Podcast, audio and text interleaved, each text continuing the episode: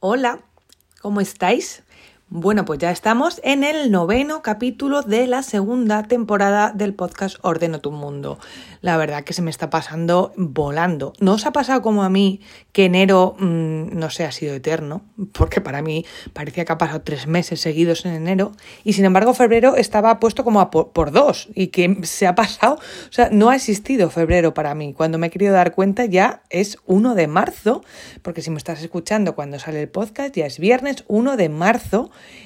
y, no me da cuenta de este mes. Pero bueno, eso debe ser que está bien, ¿no? Cuando se pasan las cosas volando.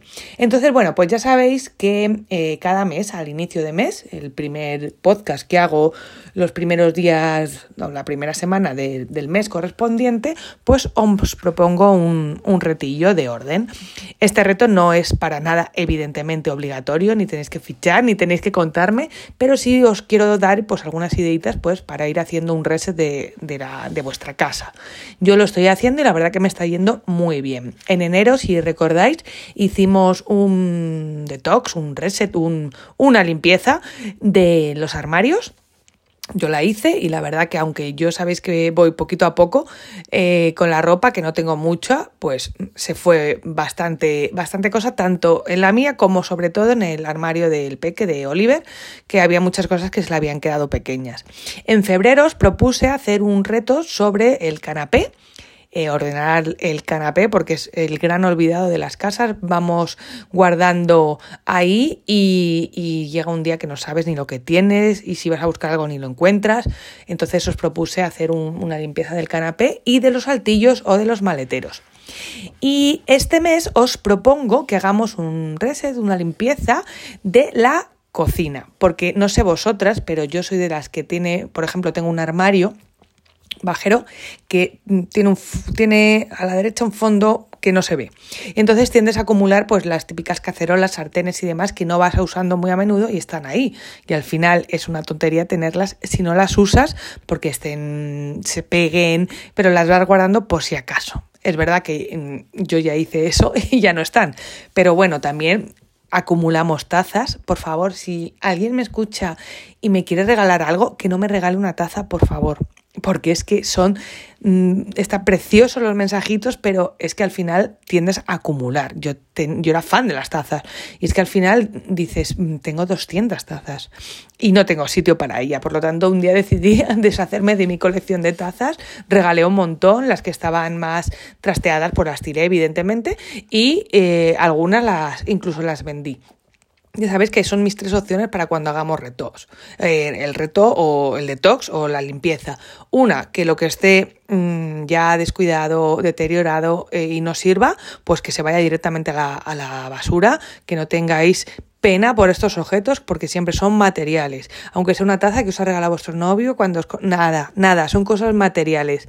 Entonces, si te va a traer muchos recuerdos, haz una foto y te lo guarda y haces una carpeta en el ordenador donde pongas recuerdos de mi novio, de lo que sea y ya está. Y ahí la tienes, la puedes ver cuando quieras, porque al final eso no te va a ocupar espacio físico y, y, la taza sí. Esa es una opción, la primera, la de tirar. Luego, las cosas que estén bien y penséis que a alguien le puede interesar, las puede regalar. Está muy bien, pero siempre que salga de vuestra casa. Y la opción número tres, ya sabéis que es vender y ganar unos euros en estas aplicaciones de segunda mano que a mí me parecen súper útiles.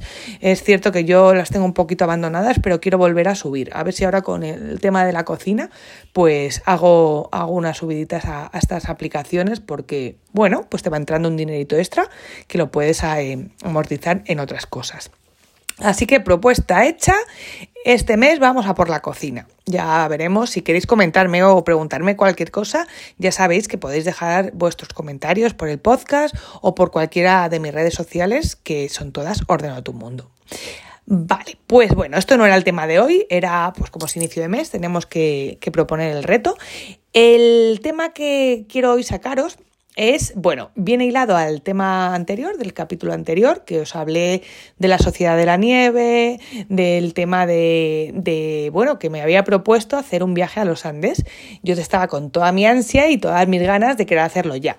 Pero una vez ya pensado en frío, evidentemente prefiero, como va a ser un viajazo, porque yo siempre he querido ir a Uruguay, Argentina y esa zona, eh, como va a ser un viajazo, prefiero ir ahorrando y aunque sea a largo plazo, pero poder pagar un viaje, ya que cruzo el charco, estar los días que necesitan esos países para verlos y sobre todo para hacer el viaje a los Andes, que ya sabéis que quiero ver dónde, bueno, dónde estuvo el, el avión. Y además que es un viaje complejo porque no no te va a llevar un avión ahí, te va a aterrizar. Además que yo no me montaría en ese avión, concretamente si va a aterrizar en los, en los Andes, sino que tienes que hacer, pues es una caminata, luego tienes que hacer una ruta a caballo y luego duermes en un campamento base. O sea que son varios días de ruta que no es tan fácil acceder y bueno, pues yo quiero prepararme para eso porque yo físicamente no estoy preparada, por supuestísimo, y además que quiero ahorrar el dinero necesario para poder disfrutar de ese viaje que para mí va a ser inolvidable. Entonces, em, esto se junta con que este mes eh, os he sacado un nuevo producto que yo llevo utilizando desde enero y creo que va a ser muy interesante para vosotras. Es un cuaderno que se llama Mi presupuesto, donde eh, pone también organizar tu economía para que cada mes os organicéis. Entonces os voy a contar un poquito de qué va, porque para mí es una herramienta muy útil para llevar mis ingresos y mis gastos controlados, porque no sé si os pasa a vosotras, los gastos hormiga al final es el gran agujero donde se nos va el dinero. Y me preguntáis, Alba, ¿qué es eso de los gastos hormiga? Pues son esos gastos que a lo mejor eh, no vas anotando porque no llevas un control financiero adecuado y eh, al final pues te los gastas. Ejemplos, pues eh, te pide tu peque, yo qué sé, unas chuches, que sí, que son a lo mejor 20 céntimos, 50 céntimos, pero eso se te ha ido. Y venga, vale, pues lo saco y fuera. O venga, voy a comprar al súper un segundo y al final te gastas 30 euros. O voy a echar gasolina, venga, hoy que ando flojilla, pues 40 euros. Y no vas anotando todos estos gastos, al final se te van se te van. O me tomo mm, cinco cafés en toda la semana cuando voy a trabajar. O eh, como fuera tres días y no lo vas apuntando. Pues al final contar todo lo que vamos gastando eh, y sin darnos cuenta. Entonces, por eso yo me creé un presupuesto, un cuaderno eh, con una estrategia para organizar el presupuesto y os lo he compartido. Lo tenéis ya disponible en mi página web y yo creo que os va a resultar muy útil para organizaros. Entonces, os voy a contar un poquito en qué consiste, qué es lo que tiene y cómo está planteado. Bueno, si tú abres tu cuadernito, que es tamaño A5, muy cómodo y muy vas a encontrar un calendario del 2024. Bien, pues para que vayas controlando un poquito los, los días. Perdona si suena, pero es que me voy pasando para que no se me olvide nada. Después, eh, tendrás un control de gastos mensuales, categorías y colores, para asignar una categoría y un color. A mí siempre me gusta eh, poner los colores de lo que va cada cosa. Por ejemplo, el, el, alquiler, pues le destino un color. El colegio de Oliver, pues le destino otro color. mi ahorro para las vacaciones, otro color. Y así, a simple vista, pues ya sé dónde va cada cosa. Ahí tenéis un huequito para poner las categorías y los colores.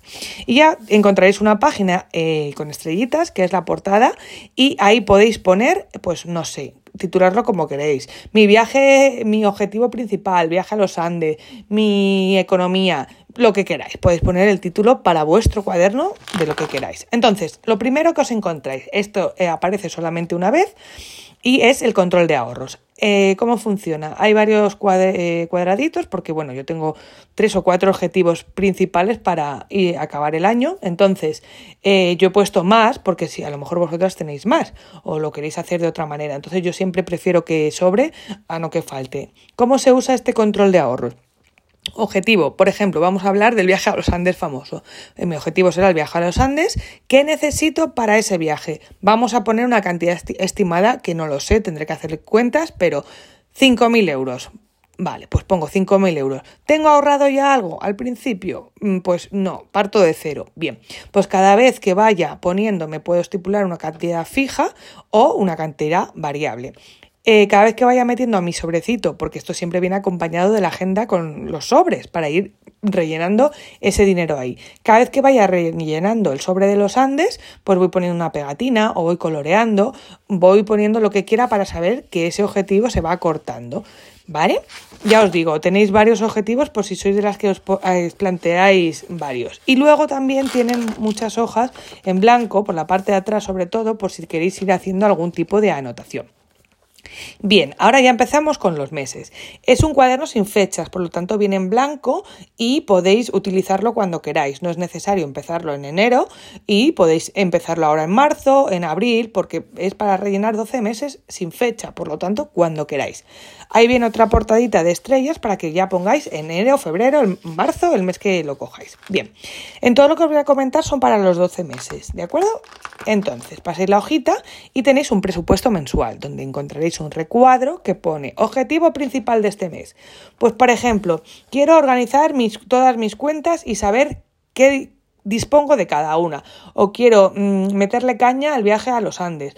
O este mes quiero ahorrar X porque el mes que viene va a ser más complicado. No sé, el objetivo que tengáis para este mes. Luego vais a encontrar otro cuadradito con una visión general, la proyección el real y la diferencia. Total de ingresos, proyección, lo que creo que me va a entrar, lo que me ha entrado realmente y la diferencia. Igual lo encontraréis con gastos y ahorros. Y después otro cuadrito de notas, por si os ha olvidado apuntar algo al principio o si queréis anotar cualquier cosa. Pues tengo que pedirle a mi compi el bizum de 3 euros del cumple de mm, mi compañera. O tengo yo que pagar ese bizum a mi compi, lo que queráis para que no se os olvide.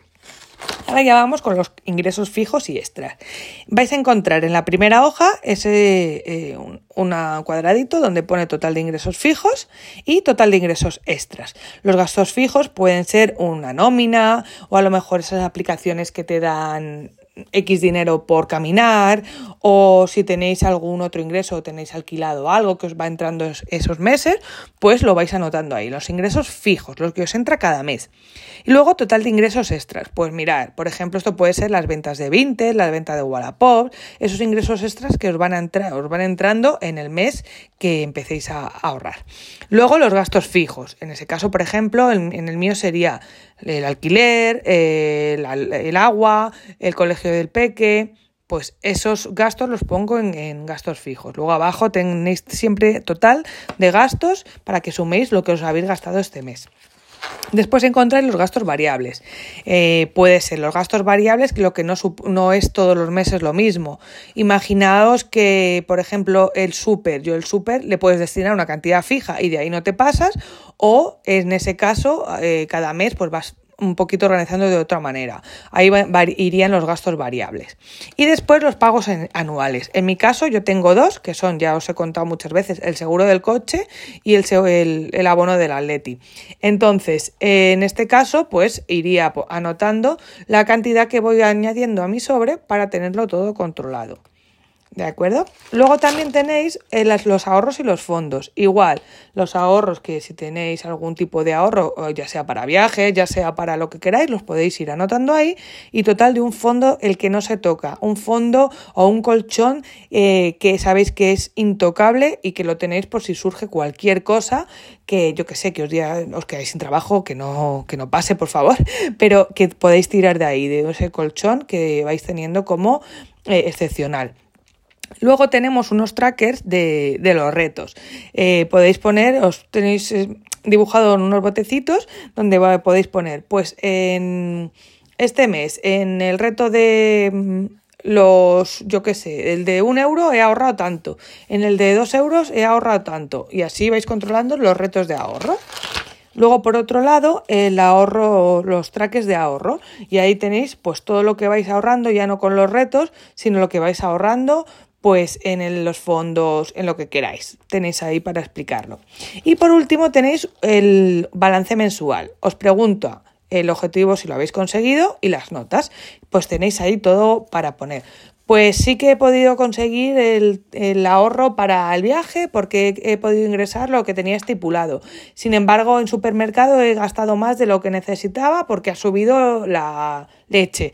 No sé, todas las notas que queréis poner. Conclusión, pues la conclusión que vosotros saquéis de este mes, de cómo ha ido y lo que tenéis que mejorar o lo que tenéis que, eh, pues bueno, pues si estáis bien contentas, ponerlo. Entonces, de esta manera vamos a tener un control mm, exhaustivo de todos los gastos. Yo recomiendo que aparte vayáis anotando en los gastos variables eh, esos gastos hormiga, es decir, todo lo que vayáis gastando para luego tener una visión general de por dónde se os va dinero. Pues si vais a comprar eh, unas chucherías a vuestro peque y gastáis 50 céntimos, yo recomiendo que lo anotéis, igual que os lo he comentado lo de los cafés, para tener todo controlado. Y al final de mes, en el balance mensual, decir, pues mira, estos cafés, mm, si no queréis recortarlos, perfecto, pero oye, me podía haber tomado tres, estos dos realmente no eran necesarios y me los he tomado. O en vez de comprar así sin hacer, sin sacarlo del, del presupuesto que tenía para el súper, he ido tirando sin saber, sin ese presupuesto y he, ido gastando de más. No sé lo que quiera, estos son ejemplos, ¿vale? Para que podáis ver vosotros vuestro balance mensual. Y bueno, pues así va con los 12 meses. Tenéis lo mismo en los, en los 12 meses. Y ya por último, al finalizar la, la carpetilla, el, el cuadernito, pues tendréis el balance anual y una hoja para que vayáis poniendo pues todo lo que tenéis que mejorar de cara al año que viene, de cara mm, a lo que queráis, para saber lo que habéis hecho correctamente, lo que no, lo que tenéis que darle un poquito más de caña.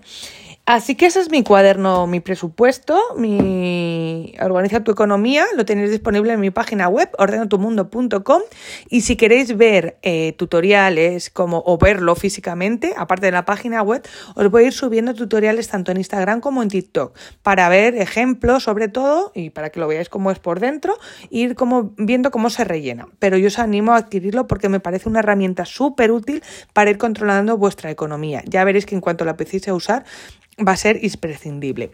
Así que no me quiero enrollar mucho más. Muchísimas gracias por escucharme un viernes más y pues nos escuchamos en el próximo capítulo del podcast Ordena tu mundo. ¡Chao!